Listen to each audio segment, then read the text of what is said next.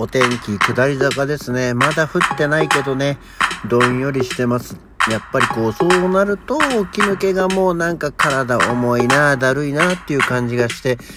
嫌になっちゃいますけどね、頑張っていきたいと思います。皆さんもいかがですか？元気ですか？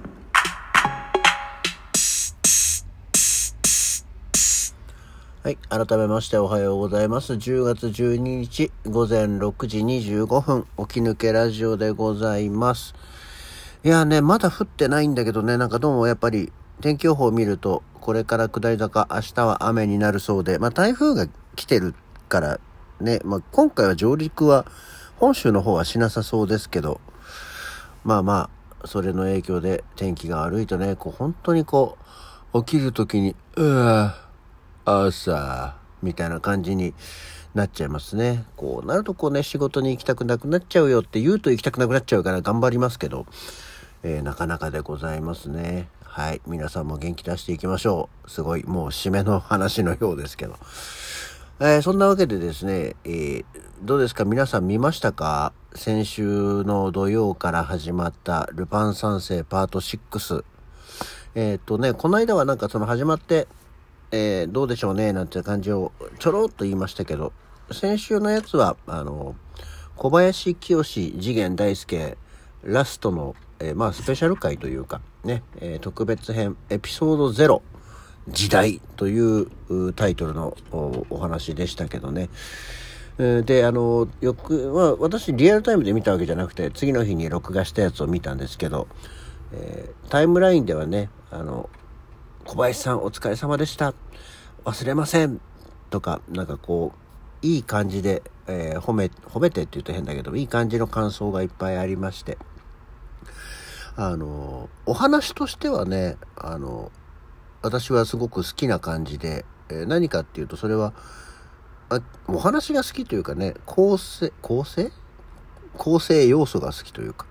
これも前もちょろっと言いましたけど、その、ルパンファミリー以外が出てこないお話っていうのがまあ基本好きなんですよね。その誰かを救わなきゃいけないとかっていう話がないのがとても最近は多いのでそういうのじゃないやつだったのは好きだったんでいい感じだったんですけどまあで小林清次元大輔50年間次元大輔をやっていた、えー、小林清志がラストなんでえー、っていう感じで見てたんですけど、やっぱりまあこれはもうね、本当に、あの、卒業をされてよかったんじゃないかと私は思うんですよね。もう本当にこれは、しばらく、ここしばらく数年間、あの、テレビスペシャルってやるじゃないですか、ルパン三世の。の時にやっぱり一人だけね、声がおじいさんなんですよね。どうしても。そりゃそうだよ。実際おじいさんなんだからね、しょうがないんですけど。やっぱりなんだろうね、あの、次元ってま基本的に渋いキャラクターだからいいんだけど、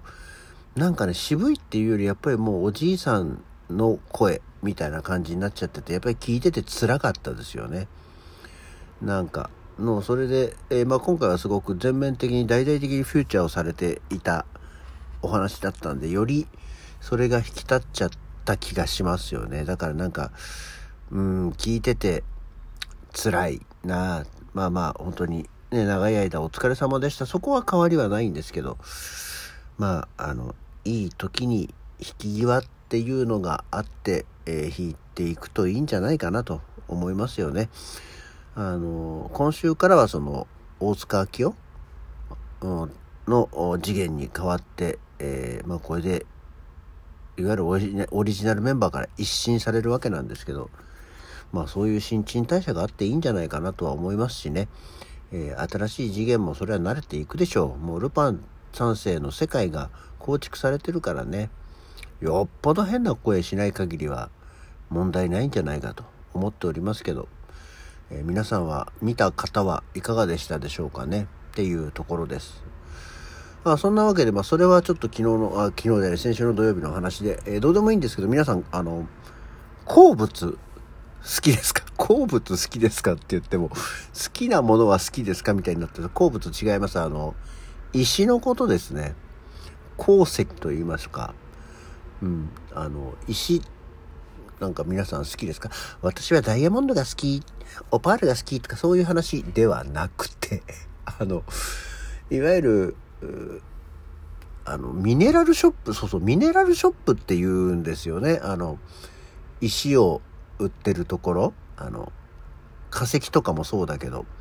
水晶とかさ、ああいうの売ってるお店ってミネラルショップって言うじゃないですか。ミネラルショップ、ミネラルってなんかあの、栄養素のイメージあるから、ミネラル、なんでミネラルショップって思ったんですけど、ミネラルってそもそも、あの鉱物、金辺に広いものと書いての鉱物、または無機質っていう、まあ、意味、えー、があって、まあ、その中でもその栄養素としての、えー、鉱物質っていうのを指すんですね。でですって。で、その栄養素としてのミネラルってのは何かっていうと、亜鉛とか鉄、カルシウム、カリウム、マグネシウム、リン、銅、マンガンなどっていうことらしいんですけど、あ、確かにその大体こう固まってるね、銅とかもそうだし、鉄とかもそうだし、っていうマグネシウムとかもそうだし、あ、確かにそういう鉱石、石とかになってるやつのことね、と思って。あだから、あの、ミネラルショップって言うんだなって、ミネラルウォーターとかもまあそういう、ね、マグネシウムとかがこういっぱい含まれてるやつのことかというので、ああ、なるほどね、と思ったわけですよ。いや、そんなわけでですね、まあそんなミネラルの語源の話をしたかったわけじゃなくて、そういうなんか好きな石類っていうのがありますかねっていう話で、たまたまね、この間ふと、あその、まあ、ミネラルショップというか、その石屋さんのところを通って、えー、行ってですね、もう毎回見るのが私は大鉄鋼ですね。大鉄鋼って皆さん知ってますかね、えー、英語で言うとパイライトというね、あの、金色の基本的にあの、立方体あの、本当にきちっとした四角形の、つるっとした四角形の、ものなんですけどね、あれがね、大好きで、なんかね、いや、かっこいいでしょ。本当にこう、いわゆるこう、六面体がガツッと石にくっついてる。で、しかも金色っていう、なんだ、本当に人工物みたいな形のね、ものがあるんですよ。で、それが好きでこう、毎回、その石屋さんに行くと、パイライトを見てるんですよね。ああ、かっこいいなぁと思って。で、別名またこれがそのパイライト大鉄鋼っていうのが、えー、愚者の黄金、バカの黄金って言われてて、まあ本当にその色が金なので、昔は、あこれが金だって言って、え、間違えてたくさん取られたというものなんだそうですよ。っていう別名も含めて好きでね。えー、パイライトっていうのを、まあそんなにお高いものじゃないんで、買えばいいんですけど、なんか別に、で、1個はね、持ってるんですけど、本当にね、こう、パイライトっていうのが好きで、綺麗だな、かっこいいなと思って、毎回見惚れてしまうんですよね。えー、そういう、こう、まあほらね、メノーとかさ、まあやっぱりどうしてもその、鉱石って宝石よりだったりすることが多いですけど、えー、そういうのに何かねこう興味があることってあるでしょうかね。でそうバイライトってそもそもそういう鉱物って何に使ってんのと思ったらもともとねそれでこう加工すると硫酸とかになるんだそうですよ。へえ硫酸とかってそういう石類から取るんだと思ってみたりしてましたね。あとはなんかね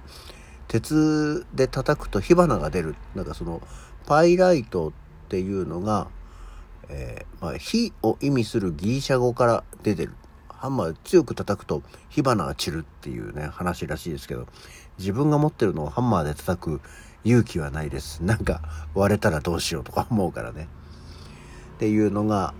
ありまして、そうそう。だからまあそういうなんかパイライトはいいなと思って見てて、